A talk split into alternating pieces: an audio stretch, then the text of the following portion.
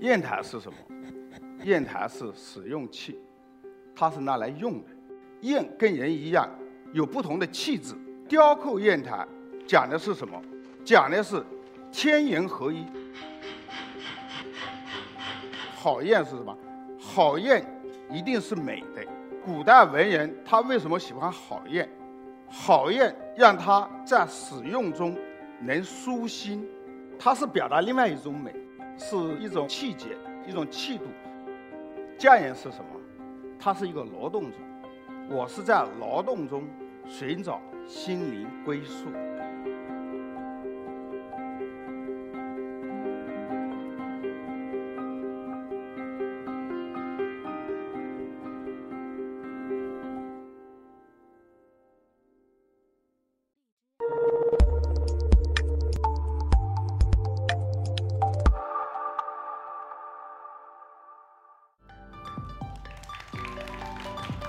大家好，我是一刻讲者朱代，我来自寿宴的故乡。寿宴有一千多年历史，石质紧密、温润，刻字有声，有玉斗精深的美称，也是中国四大名宴。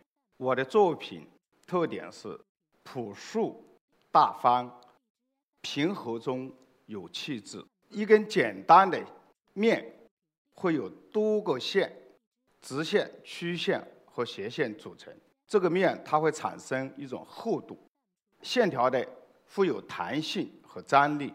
我在制砚过程中是直接学习和吸收了宋代时期的制砚一些理念和美学。宋代制砚讲究以用为上，塑形为主，追求线条的质感，放弃了具象的精工细琢，用抽象的线条。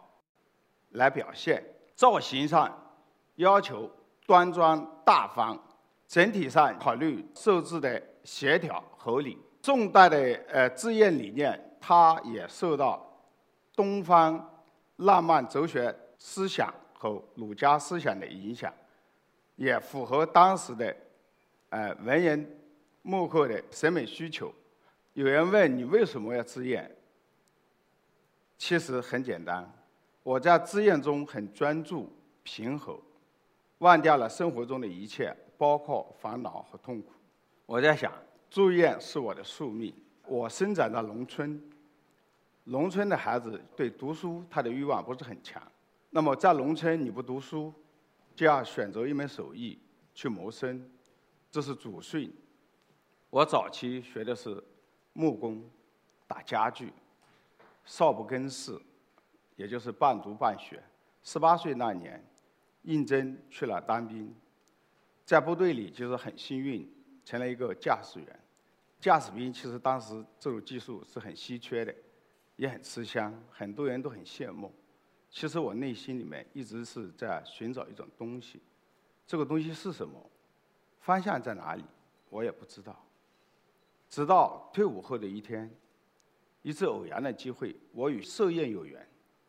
当我看到一方方精美的寿宴时候，我内心发出一种激动。我当时其实就有一种冲动，要拜师学艺。其实我当时对寿宴一点都不了解。说真话，我记得我的第一方宴刻的是云龙，花了一个多月的时间。当时老师看完以后说：“你是刻砚的料。”我心里很高兴。其实现在想想，那方砚刻的并不好。砚台是什么？砚台是使用器，它是拿来用的。所以说，我对砚台的理解是：研磨的木糖一定要不小于整体设计的三分之二。这是从用的角度。所以我在制砚上选材上我很苛刻，无论多大的砚材，我一定按我心中的需求，按最美的、最好的去采。为什么？因为砚材摆在第一，如果你没有好的砚材，你再花再多的工、再大的精力去刻，它只是一个工艺品，因为它失去了用的功能。砚永远不能失去用的功能，就是说，你未来你买了砚，你不用，作为一个砚台的制作者，用的功能是永远不能少。这是我对砚的理解。所以说，因为选材苛刻，不是说我们拿到砚材，我可以随意找一个砚室来篆刻，不是这个概念。因为每一方砚材，它有不同的食品纹理，砚跟人一样，有不同的气质。你要针对每一方砚材的这种气质透定，和它这方砚台，你要选的砚室要跟它的整体气质一定要相合。比如说，我拿了一方石头，我随意拉一个砚室上去，你的这个验室很有可能把你原来的这种天然的纹理破坏掉。我们雕刻砚台讲的是什么？讲的是天人合一。什么是天人合一？就是把自然界最美的东西加上人为的思考。你的思考、你的创作、你的表现，不是把原来的东西拉下来，而是更好的呈现，是给它加分，而不是减分。所以说，我在制砚中一直强调，食品和宴饰的搭配非常重要。再还有一点。在制砚过程中，因为你把好的食品和宴饰搭配以后，它有可能还会出现一些你意想不到的美。你去欣赏一番宴的时候，比如说同样是一个平面，怎么一个简单的一个平面，你怎么样让它有质感、有厚度？这个需要一个不同的线条，它的面，比如说它的斜面、侧面。弧面你怎么去组合？这种组合非常重要，只有这种组合的合理，它才会产生一种美。这种美，这种组合，同时还会在页面上产生另外一种形式的光，我们叫光线美。古代文人他为什么喜欢好砚？好砚是让他在使用中能舒心。你想一方好的砚，你研磨，你的心情一定会好。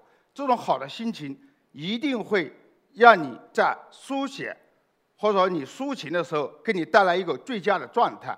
好砚是什么？好砚一定是美的。那么说到这个美，其实我有时候一直在有一种联想，这种联想是结合我自己。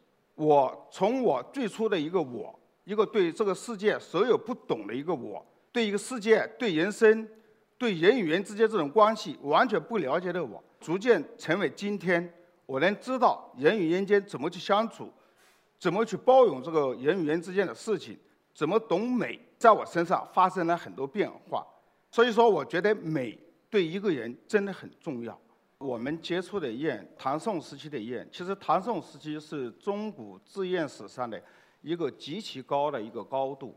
因为它的审美不是建立在一个具象的一个表现上，它是用抽象的、有一定的哲学思想辩证。比如说，我们宋代用的最多的叫长席砚，长就是知了。那么长席砚它有两种语言，一种语言是纸板长形，更抽象；一种是如意，用的最多的是荷叶长形。荷叶是什么？水中花，对不对？水中芙蓉。出污泥而不染，它符合文人气质。长是什么？长是知了，知了停在哪里？知了停在树上，它是食甘露，对不对？不食人间烟火，它也是符合人文人气质。所以说，这两款砚式，这个是荷叶形的一个长形砚，这两款砚式也是宋代用的比较多的长形砚，而且是变样变形变得比较多的。这跟当时这种文人的情怀。和他们的审美理念有关系，所以说所有的艺术它都来源于生活，只是不同的人、不同的理解、不同的表达方式。有些人刻长，比如说我们清代的刻长，他会把长刻得很具象，你一看很逼真、很写实，它也是一种美，是一种工匠美，对不对？但是在宋代，它一定不会这样。为什么？宋代的字砚有很多不是纯粹的匠人。它是有很多文人参与在里面，它是表达另外一种美，是一种气节，一种气度。我自己也不知道我未来的路是不是对的。在我新认识的一个朋友，也是著名的画家李小口老师，我在他那里找到了一个解答。有时候我跟他交流，我说我对我砚台的事业和发展我是很迷茫。那么李老师他用简单的一句话把我心中的结给化解了，他说。哎，朱丹，其实我们谁都不知道明天会发生什么，明天不是你的，你只有把今天做好，你做好了今天，明天才有可能是你。我觉得他这句话我非常受用，我现在一直都记在心里。同时也有人问你，每天都在重复做一件事，同样的事情，又很辛苦又很劳累，一直坚持到今天。是什么东西在促使你？当今有很多人，他们也喜欢美，比如说学琴、学书法，呃，学跳舞，学各种各样的东西，但他们只是一时热，很快就不会坚持了。其实我在这里想说的是，我的喜欢是发自内心的喜欢，而他们的喜欢有可能是受周边环境的影响，不是发自内心的喜欢。这种喜欢。一定会随着他的环境改变发生改变。一个人只有你真正发自内心的喜欢，你的事才可以永恒，才可以坚持。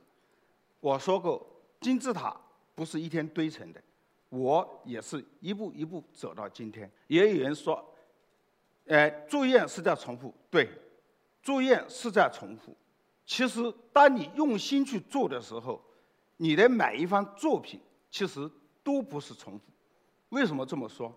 我们用心的时候，在创作作品的时候，它里面有很多不确定因素，这些不确定因素都会直接影响到你未来作品出来的气质和表现的美。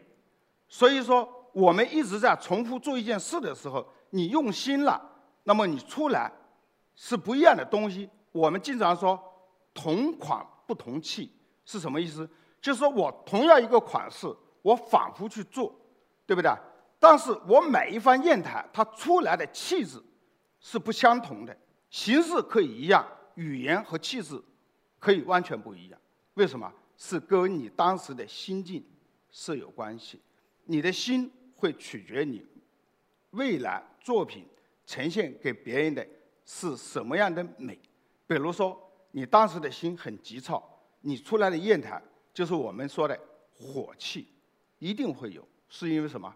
你的表现方法。其实人家说作品如人，什么叫作品如人？就是你的作品真正懂行的人，他看你的作品的时候，他就知道你这个人，你当下的心境，你最近的状态。我记得我早期我做了一番荷叶砚，我这里隆重介绍一下，这个人。是影响我，也是把我引向唐宋砚制作这条路上的。他叫孙婉平老师，他当时看了我一番砚台，他说：“朱代，从你的砚里面，我知道你内心很平静，也很干净。”其实我当时根本不懂，也不了解这句话的意思。但是今天我回头想想，我能明白他这句话的意思。在这里，我只想说的就是说，我是一个匠人。匠人是什么？匠人其实就是干活的，就如砖匠、瓦匠、石匠，他是一个劳动者。